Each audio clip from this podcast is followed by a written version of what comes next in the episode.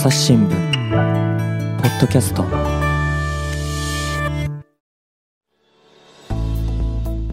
朝日新聞の神田大輔です、えー今回はですねちょっと特別編というか特別なゲストをお迎えしております。なんと毎日新聞からですねお二人来ておいいただいております。まずはじゃあね、えーこちらから自己紹介お願いします。はい、えー、毎日新聞のデジタル報道センターで記者をしている菅野蘭です。あの、毎日新聞の記者のポッドキャストの今夜ブルーポストでの水曜日担当をしています。よろしくお願いします。よろしくお願いします。ます。そしてもうお一方こちら。毎日新聞運動部でデスクをしてます羽賀達也と申します、えー私も、えー同じ、えーポッドポッドキャストの番組、えー今夜ブルーポストで金曜日を担当しております。よろしくお願いします。えー水水曜日と金曜日ってことは毎日曜日担当が違うってことですか？あそういうことですねなるほど、そしてですね朝日新聞からはですね、えーこの人はい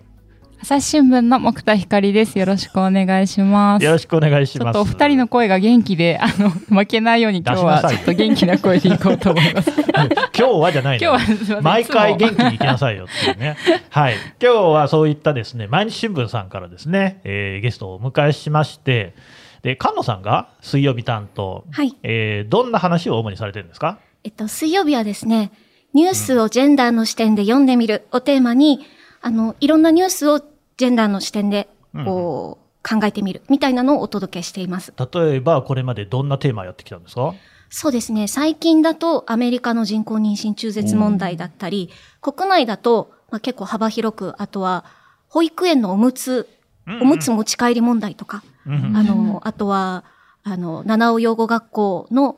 あの、なぜ性教育が、あの、今タブー視されているのかっていうのを七尾養護学校事件を振り返るとか、まあ、いろんなテーマでやってます。なるほど。というですね、菅野さんのリクエストといいますか、で、ジェンダーの話をしようじゃないかっていうことですよね。はい。いや、なんかはい緊張しますけど、よろしくお願いしますする。。そんなことないでしょ、別にね。そうそう。あの、菅野さんにはね、この間の我々の方のイベント、はい。えーポッドキャストミーティングの方にもですね、登壇していただきまして、あの時もですね、堂々とした立ち回りで素晴らしかったと思うんですけれども、ありがとうございます。だから緊張しないでください。で、どうでしょう？じゃあちょっと、菅野さんから問題提起でもしてもらいましょうか。問題提起。はいはい。そうですね。うん。まあ、私がポッドキャストでジェンダーの番組を始めたっていうのにも関わるんですけれども、どうしても、その、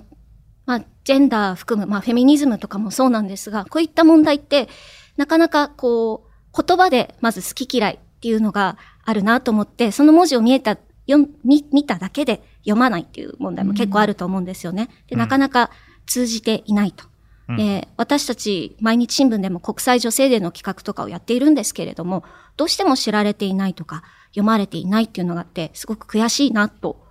日々思っています。なので、まあ、あの、なかなか、うん、なんか難しそうっていう人にも、どうしたらこう届けられるかなっていうふうに、日々考えて、ポッドキャストもしているんですけれども、まあ、そもそも男性中心と言われるこの新聞社の中で、まあ実際数多いですからね。はい、どうやってこのジェンダーの問題を届けていくのかっていうのをうん考えられたらいいなと思います。あのね、朝日新聞の場合だと、こう、記事って別に自分が書いたものじゃなくても、基本的に編集部門にいる人は、すべて PV とかわかるんですよ。どの記事がどれぐらいか。あと、コンバージョンって言ってね、有料会員になった人の数も。毎日さんもそれわかるんですか？そうですね。今見られるようになっています。どうですか？そのジェンダー絡みの記事っていうのは PV は。そうですね。やっぱ読まれるものもあるんです。うんうん今、特に私はデジタル報道センターにいるので、あの、毎週自分たちの書いた記事っていうのが、まあ、どのくらいのその見られ方をしているのかっていうのを結構分析しているんですけれども、あの、読まれているものと読まれていないもの。まあ、それがうまく、こう、ネットのサイクルに乗って、バーッと爆発的に生まれるものもあるんですいわゆるバズったってやつ。はい、バズるっていうのもああるんですけど、ただなんかこう、点と点っていう感じで、あ。の、う我が社でこういうの書いてるっていう認知までには広がっていないのかなと。たまたま読まれあてー、それがどこの社のものかっていうのは、あんまり関係ない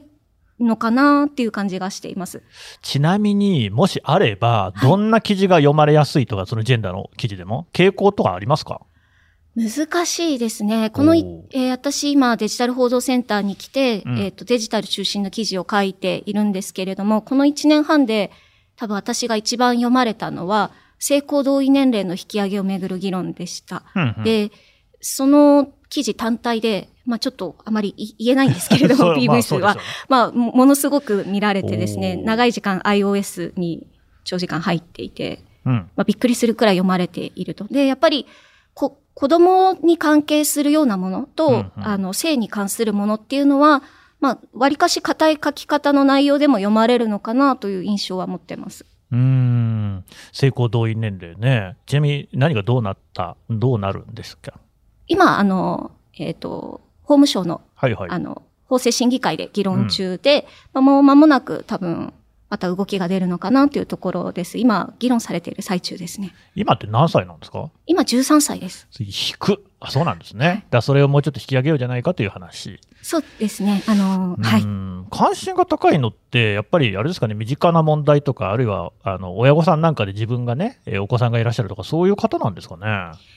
なんともわかんないうんだと思いますね。やっぱりあの、うん読者の層というのが、こそ、子供、お子さんを育てらしてらっしゃるとか、まあ、あとは新聞のメディアに触れるという年齢層が高いというのもあるので、自分たちのその昔の経験に照らし合わせて共感をしているというふうな読まれ方なのかなと感じています。木田さんはさ、自分でもジェンダーの記事とか書きますか、はい。この5月まで大阪にずっといたんですけど、朝日新聞だと、今は名前がハイシスタって変わったんですけど、女子組っていう面があって、性のお悩みを取り上げるあの大人の保健室っていうのが毎月夕刊にあの載っていて、そこで結構性のお悩みを取り上げてたんですけど、そうですね。まあ記事によってなんか結構読まれ方って違うんですけど、なんか爆発的に読まれたものも、なんかこれどういうふうに読んでくれてるんだろうっていうのは結構私、うーん、不思議なことが多くって、まあ私たちが書いてる記事は割とその読者の人とか、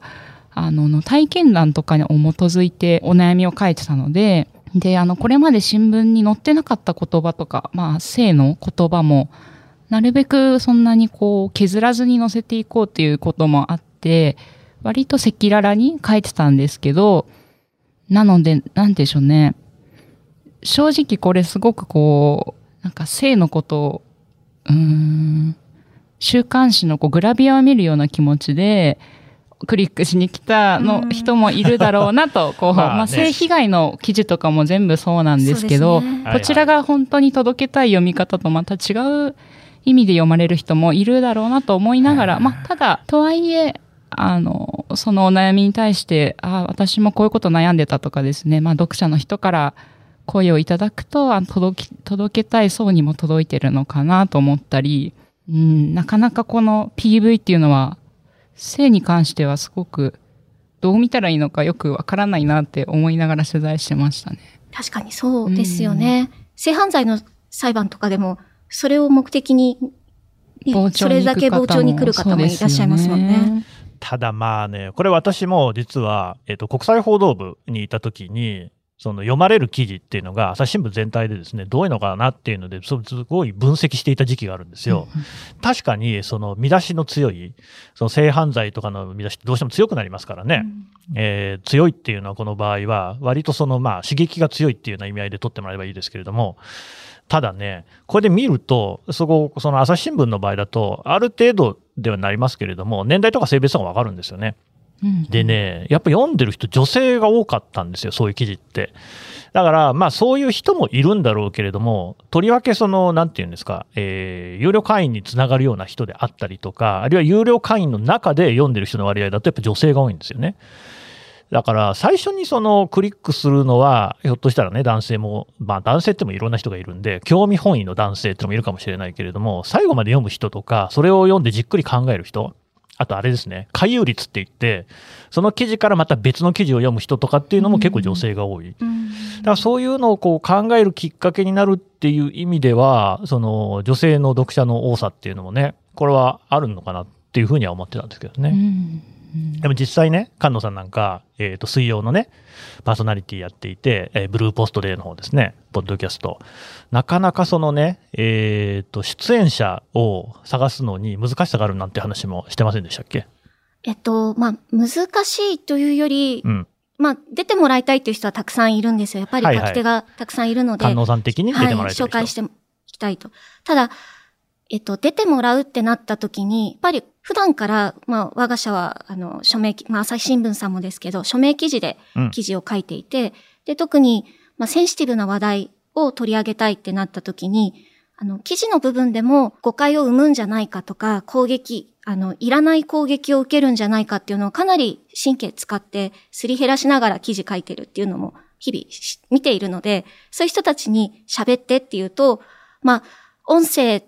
ってなかなか喋りのプロじゃないから不足のことを言ってしまうんじゃないかって不安に思う方も多いと思うし、あとは声もパーソナルな情報ですよね。あ、それはそうですね。はい、私なんかも声がすごい特徴的で、いろんなところで。いい声じゃないですか。声で覚えられてしまっているっていうのがあるので、やっぱりこう、ね、そこ自分と記事とかが結びつけられることで何か、あの、良くない反応が起きるんじゃないかとか、あの、私生活に影響が出るんじゃないかっていうふうに不安に思うんじゃないかなと思うんです。私自身もそういう懸念がありながらパーソナリティに応募したっていうのもあるので、なのでこう、慎重に、あの、依頼したりとか、不安ないように事前に準備したりっていうことをして、普段番組を作っています。この間もね、その、ポッドキャストミーティングの中でもね、お話し合って私もなるほどなと思ったんですけれども、毎日新聞さん、あの、記者のページっていうのがあるんですかね。で、顔写真っていうのを出してる人っていうのが、しかし女性の場合だとあんまりいないっていうことでしたっけね。えっと、まあ、正確な割合っていうのは取ってはいないんですけれども、まあまあ、顔写真出してない女性っていうのは、知ってる限りでは、まあ割といるのかなと、あと、はっきり顔写ってないものを選ぶ人も多いですよね。それはやっぱり出しにくさがある。うんですね。やっぱりあの、記者の個人アカウント、あの、ツイッターとか持っている場合というのもあるので、あの、なんか、何か目をつけられた時にその写真が異常に拡散されるとか、うん、あの、ネットの掲示板に書かれるんじゃないかとか、まあ実際そういう話も見聞きしているので、なかなか、あの、踏み出せないっていうのもあるのかなと思います。一方で、男性記者がジェンダーの話をするっていうことで言うとどうでしょうね？えっと、一回、経口避妊薬の話題をうちのブルーポストで取り上げたときに、あ、経口避妊薬じゃなかった。経口中絶薬ですね。うん、で、あの、たまたま自分が担当することになって書くっていうときに、これまでの知識の、あの、蓄積がない中で書くっていうのは、なかなか怖さがあるとか、他に取り組んでいるあの、女性がいる中で自分が手を挙げていいのかっていうふうに戸惑っちゃうっていう話をされていたこともあるので、当然男性にも参加してもらいたいなって思ってるんですけれども、書いてみるって両方がこう声掛け合うみたいなのは必要なのかなっていうふうに考えてます。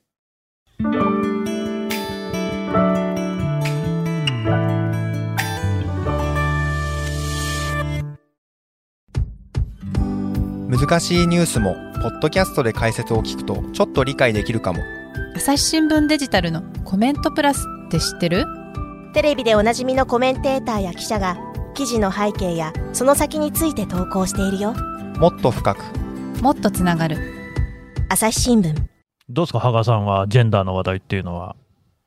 あのスポーツの世界でもあの、まあ、2012年のロンドンオリンピックですね、うん、これあのダイバーシティオリンピックと言われてほうほう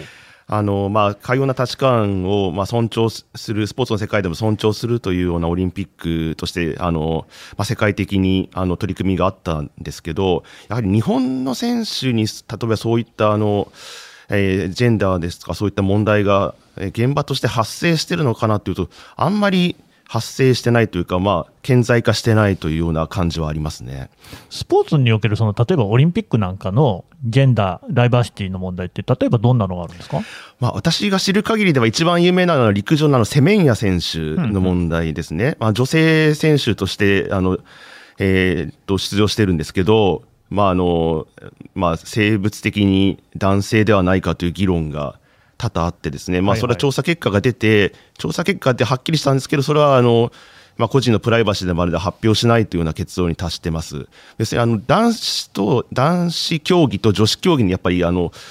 生物学的に能力差あの、スポーツの場合ありますので、そこはあの差別ではなく区別しているという論理でやっているんですが、やはりそこの境界が今議論されてるなという感じはします。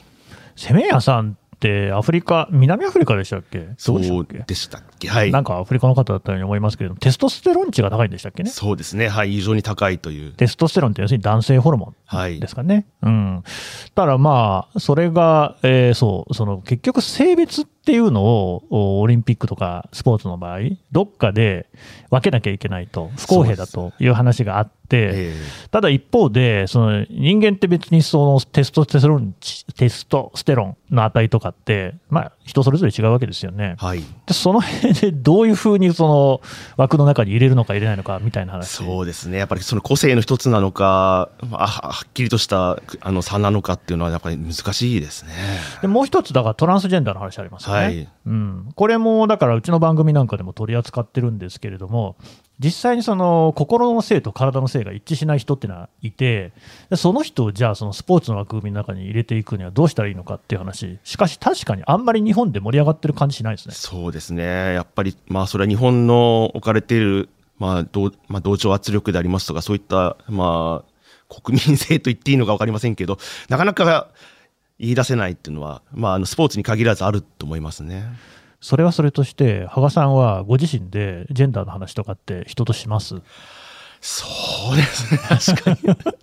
もう人のこと棚に、あ自分のこと棚に上げて、まあ、言ってる感じがありますよね、やっぱりね。はい。うんジェンダーの話にはしにくさがありますか？そ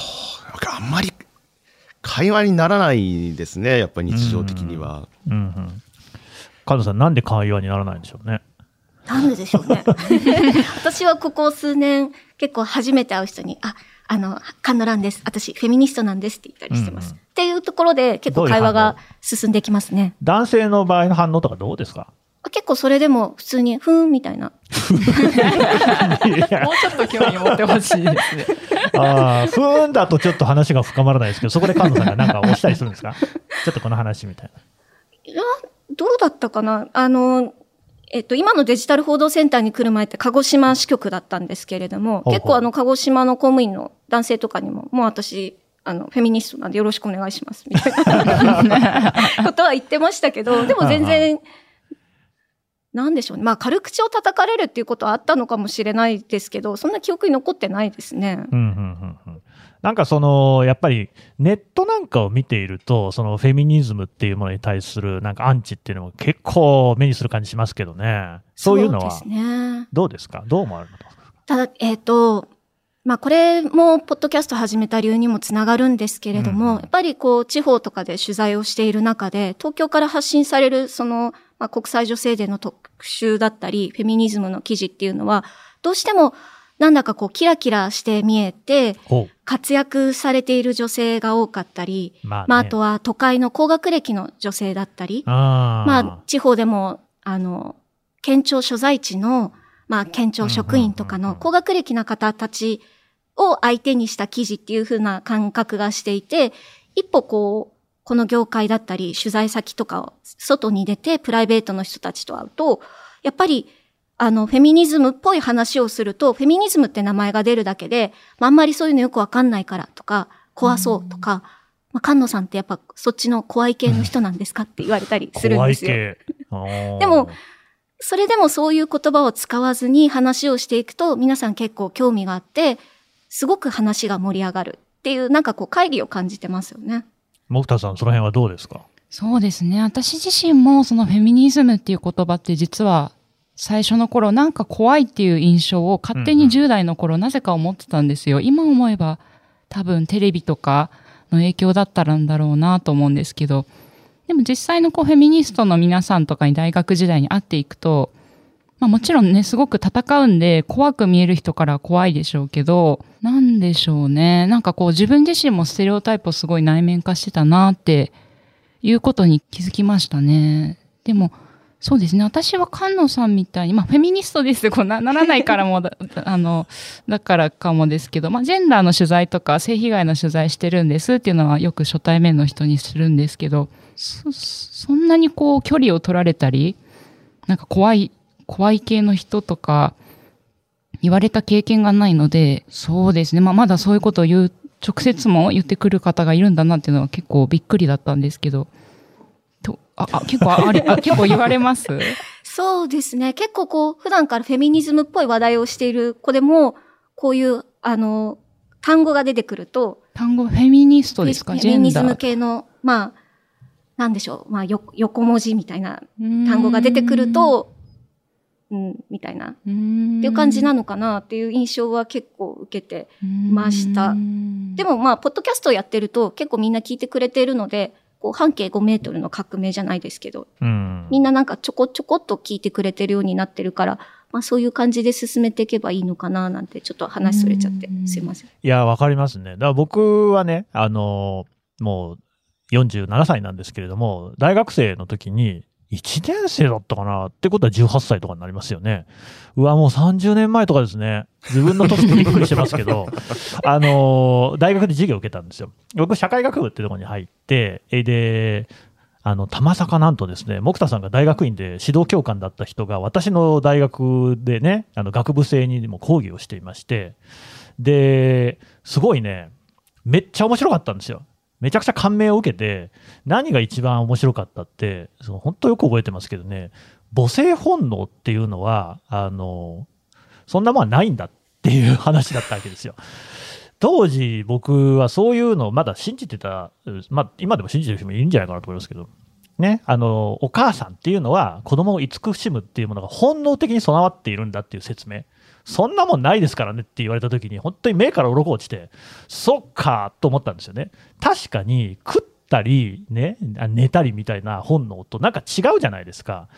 でそれは概念的に後から据え付けられたもので、でだみたいな話から始まって、例えばあの恋愛とかね、結婚っていうものも結構ロマンティックラブとか言って、イデオロギー的にそんな近年できたものなんですよみたいなのとか、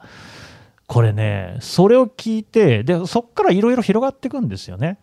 だからそのさまざまな社会で所与のものとして、えー教えられているというか伝わってきているものなんていうのが全然最近できたもんだよっていうような話がすげえいっぱいあるんだなと。だからそのジェンダーの話を知るっていうこと自体がもうなんか一番最初のね岩盤をぶっ壊すっていうところの機会になったので僕はそれからもうジェンダー大好きっ子と名乗ってですね だからもう今の妻とこう結婚する前にもですね、俺はこういう人間だからこの本を読んでくれって言って、そのジェンダーのなんかその初心者向けの本みたいなのを渡すっていうぐらい。でもね、これはね、やっぱね、男性には全くこう受けが悪いというか、何お前っていう感じにはなるんですよね。で、とりわけこう私もなんていうか、外見的にはそういう感じが一切ないところもあるんでしょうけれども、でね、その、だから怖いっていうのとは僕の場合は違うかもしれませんけれども、そのなんていうか、惹かれる感じはある。やっぱりこう、一線こうね、惹かれちゃうところはあるのかな。だからそこが最初の菅野さんの問題提起に戻ってくるんですけれども、これしかしね、僕はめちゃくちゃ大事っていうか、大事っていうよりもね、面白い話だと思ってるんですよ。これ、このジェンダーっていうものを知ることによって、世の中の見え方自体がね、変わってくるというか、深まる。なかなか伝わらない。伝えるの難しいんですよね。そうですどうね。すか？見出しとかにあるだけでもう読まないってなっちゃいますもんね。うんそうなんでしょうね。あの、とにかく、特にそこら辺に抵抗のある人。で、その、フェミニズムイコール怖いみたいなのも、確かに、まあ一部そういう人もいる。だからこれも難しいところで、やっぱ、口やかましい人がいないと変わんないじゃないですか。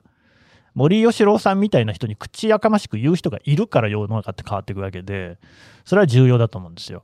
ただ一方で、なんていうかな、もうちょっとこう、たくさんの人にその辺を理解してもらいたいというか、やっぱ選挙の時なんかにね、えーあなたの重視している政策は何ですか？みたいなことを聞いても、そのジェンダーの話とか夫婦別姓ってあんま数字上がってこないんですよね。でそこでね、その菅野さんがおっしゃったことがちょっと響くなと思ったんですけど、その、ある程度やっぱ都市部に住んでるとか、学歴が高いとか、収入が高いみたいな人たちの中で、とどまってる感じもする。僕ね、昔あの、暴力団の取材したんですよ。考えてもみてくださいよ。暴力団員には女性は一人もいませんね。全く男女不平等、ダイバーシティゼロなんですよ。で、で別にそんなの反社会的集団だからだって言っちゃえばそれまでなんですけれども、でもやっぱりその暴力団とかに近い層とかって、もうむき出しのね、その男性性、女性性みたいなのがある。だって女性は大体丈夫とかですからね。で、そこがこうちょっとまあ、少し近接したところに皆さんね、いろいろなんかこういう人がいるんじゃないかって想像してもらったらいいですけれども、やっぱジェンダーのジェの字もないとこばっかなんですよね。でね、これ結構構本当にあの、問題だなと思っていて、朝日新聞を読んでくれたり、あるいはその、ポッドキャストを聞いてくださるような方っていうのは、比較的そういうことはやっぱりちゃんとこう認知している人が多いつまり、ある程度、その、まあ、額があるというか、そういうことに対する関心もある人が多いんだろうなと。関心のない人、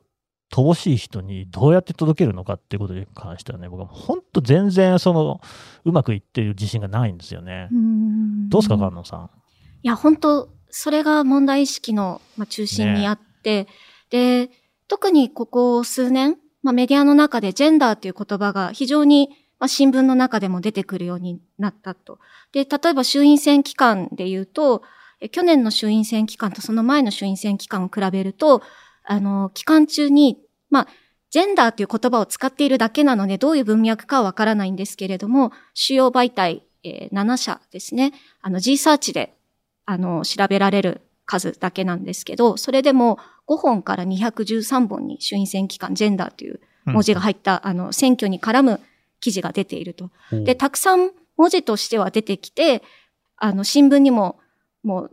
まあ最近だともう本当、夫婦別姓の話もそうですけど、たくさんニュースとして流れているのに、やっぱり本当に裾野が広がっている感じがしないんですよね。うん。ねえ。そんな中でそのポッドキャストなんかではどう、こう、工夫とかもされてるんですか？できるだけ、あのー、初めて聞く人にもわかりやすいようにとか、まあ実際、あまり番組の中ではフェミニズムっていう言葉を使っていないんですけれども、まあジェンダーっていうことは言ってはいるんですが、うんうん、あの、生活に身近だったりとか、あの、周囲、自分の生活圏の中で想像できそうなお話っていうのを、なるべくこう込められるようにしたいなというふうに考えてます。で、春に始めたばっかでしたけど、実際その番組をやった時に、もともとうちの読者だったのかわかんないんですが、あの、放送を聞いて、自分は、あの、おばちゃんで、もう、病気と災害以外怖いものないと思って、ガハハって生きてきたけど、やっぱり自分は傷ついていたんだっていうことにして、ね、そこから記事を読んで泣いたっていうお便りをもらったんですよ。だから、やっぱりこう、ポッドキャストで分かりやすくだったり、いろんなこう、接点を、出面を作ってお話を伝えていくっていうのは大事なのかなっていうふうに考えてます。木田さんはね、この SDGs シンプルに話そうっていうね、朝日新聞の、えー、ポッドキャストのプレイリストの管理人をやってるわけじゃないですか。実際ジェンダー関係の話をする機会も多いですよね。はい、なんかこう、この辺に気をつけてるみたいなのとかあるんですか？そうですね。気をつけてるというか、まあ今、菅野さんのお話を聞いてて思ったんですけど、うんうん、やっぱりこのジェンダーの話をすると、なんてでしょう、自分が誰かの足を踏んでたっていうことにこう気づかされちゃうわけですよね。まあ、そうですね。あの、もちろんこう男女間の権力差の話もそうですけど、さっきおっしゃったようなその都市部の女性と地方とか経済力によって女性の間でも不平等があったりしますし、なんかそういう構造に気づかされる学問なので、うんうん、結構このジェンダーの記事を読むって、ちょっとこう痛いところみんな疲れちゃうとこがあると思うので、ね、それをどれだけこう、うん、自分のこととして考えて、反省、反、反省って言ったらちょっとあれですけど、振り返られるかみたいなところが問われてると思うので、なかなかさっきおっしゃったその、ガハハと笑ってたおばちゃんとかは本当にこう、ねなんか今までの人生でなかった価値観で人生を眺め直して、すごくいろんな気づきがあったと同時に、あの、辛いところもあったと思うんですけど、まあでもそういう作業をみんなが本当はできるようになったらいいんでしょうけど、うんうんうん、なかなかね、そのジェンダーに興味がないとか、この単語を出しただけでわっと拒否感がある人って、ね、きっとまあ何かしらこう後ろめたさみたいなのがあのあって、まだそこに見つめ、うんうん、なんていうんでしょう、自分で見つめられるまだタイミングじゃない方なのかもしれないですよねってことちょっと答えがないんですけど、今つらつら思っていて。だから、本当はそういうことを一緒になんかこう、考えていけるというか、ことができたらいいんでしょうけどね。だからそういう意味でも、記事だと一方通行で、あの、こういうことを思ってますとか、今事実はこうですとか、お届けするだけなんですけど、ポッドキャストとかだと、音声で、割と SDGs の番組とか、あの今雑談会を配信しててもやるんですけど、私たちは今こんな感じで思ってるんですけど、皆さんどうですか？っていう感じで、こう、リスナーさんを巻き込んで一緒に考えるみたいな、あの、ことをしていて、なんかそういう企画が増えていくと、もうちょっと、ジェンダーとかについて自分事としてこう考えてくれる人が増えるのかなと思ったり、まあでもなかなか難しい難しいですよ面もあるんですけね。どね。あ あと工夫って言えばすいません忘れてたんですけど、はいはいできるだけあの話し手の方もこうバラエティに飛ぶようには工夫する回も多いですね。マイクロアグレッションについて、うん。まあの、無自覚なその差別、攻撃的な、あの、差別についてお話をするときに、男女、こう、三人でお話をしたんですね。多分女性同士だと、あ、こういうマイクロアグレッションも受けたよね、辛かったよね、っていう話で盛り上がってしまうんですけど、そうすると、まあ、あ、あるあるって申し、こう、そこで盛り上がれる人はいいんですけど、そういう気分じゃない人もいるし、男性だったりとか違う属性の方が聞くときに、ちょっと入っていけないってなっちゃうと思うので、できるだけこう、いろんな人と話せるっていう風にしたいなと私は考えてます。ねえ、羽賀さん。はい。私たちね、まあ、お、おじさんじゃないですか。で、まあ、そのさっきのね、木田さんの話の中に、後ろめたさっていう言葉も出てきましたけれども、やっぱりおじさんって、ジェンダーの話をするときに、後ろめたさはありますよね。そうですね。ありますね、確かに。うんうんうん、どんなところに感じます？まあちょっとなんか、うーん、まあ、今ある社会が、あの、まあ私が作ったわけじゃないと思いますけど、あの、まあ男性が中心になってる側面があって、その中で、こう、なんかまあ、そういった面では後ろめたさありますね。あの、私今、あの、あのデスクと言いましたあの同僚の原稿をあのみ見て、まあ、世に出していくような仕事をしてるんですけど、まあ、まあ無自覚的にそのジェンダーの問題としては問題があるんじゃないかっていう表現が、まあ、多々あって、ああ、そうですか。えーさっきあの非常にあの私あもう心の中で非常にうなずいてたんですけどあの、神田さんさっきあのあの母性本能の話をされてたじゃないですか。はいはいでたたまたまですけど最近似たような例があって、えまあ、あるあのスポーツのココーチがですね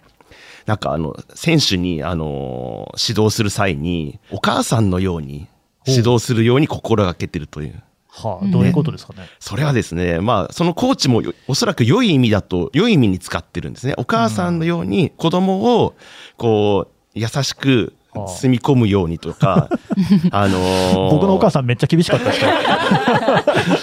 やはりあのね、まあ厳しくても最後は自分の子供なんだからうん、こう守ってくれるとか、まあそういう意味で多分、まあ男性のコーチなんですね。なるほど。で、使っててうん、で、それを書いてきたわけなんです。よその時に、そのお母さんのように選手を見守って指導してるっていうのが、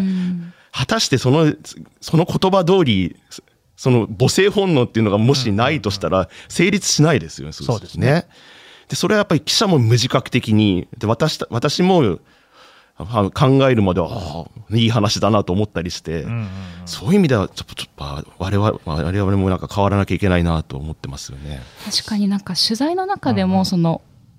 女性らしくとか男性らしくとかいい意味で言葉として言われる人、結構まあ地方の取材ますね。都会での取材でもそうですけどね。あるんですけど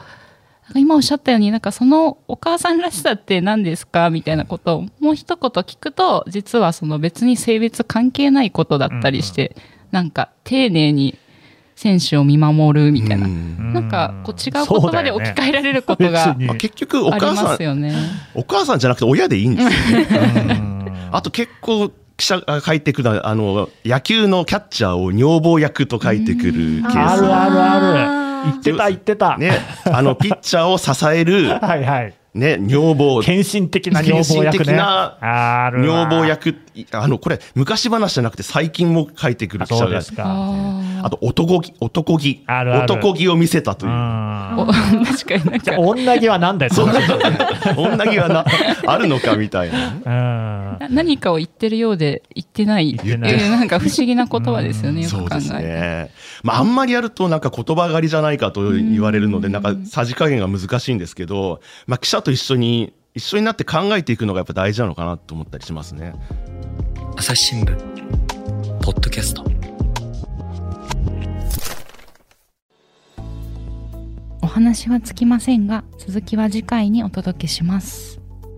えーリスナーの皆様、番組を最後まで聞いてくださりありがとうございました。今後も朝日新聞ポッドキャスト番組を続けるためお力添えいただけると幸いです。ご使用のアプリから番組のフォロー、レビューをお願いします。また、お便りフォームからご意見やご質問もお待ちしています。えーさらにメールマガジンも、えー朝日新聞ポッドキャストで始めました。番組作りの裏側や、ここでしか読めないコラムもございます。すべての情報は番組の概要欄にまとめていますのでご覧いただけると幸いです。朝日新聞ポッドキャスト、朝日新聞の奥田光がお届けしました。それではまたお会いしましょう。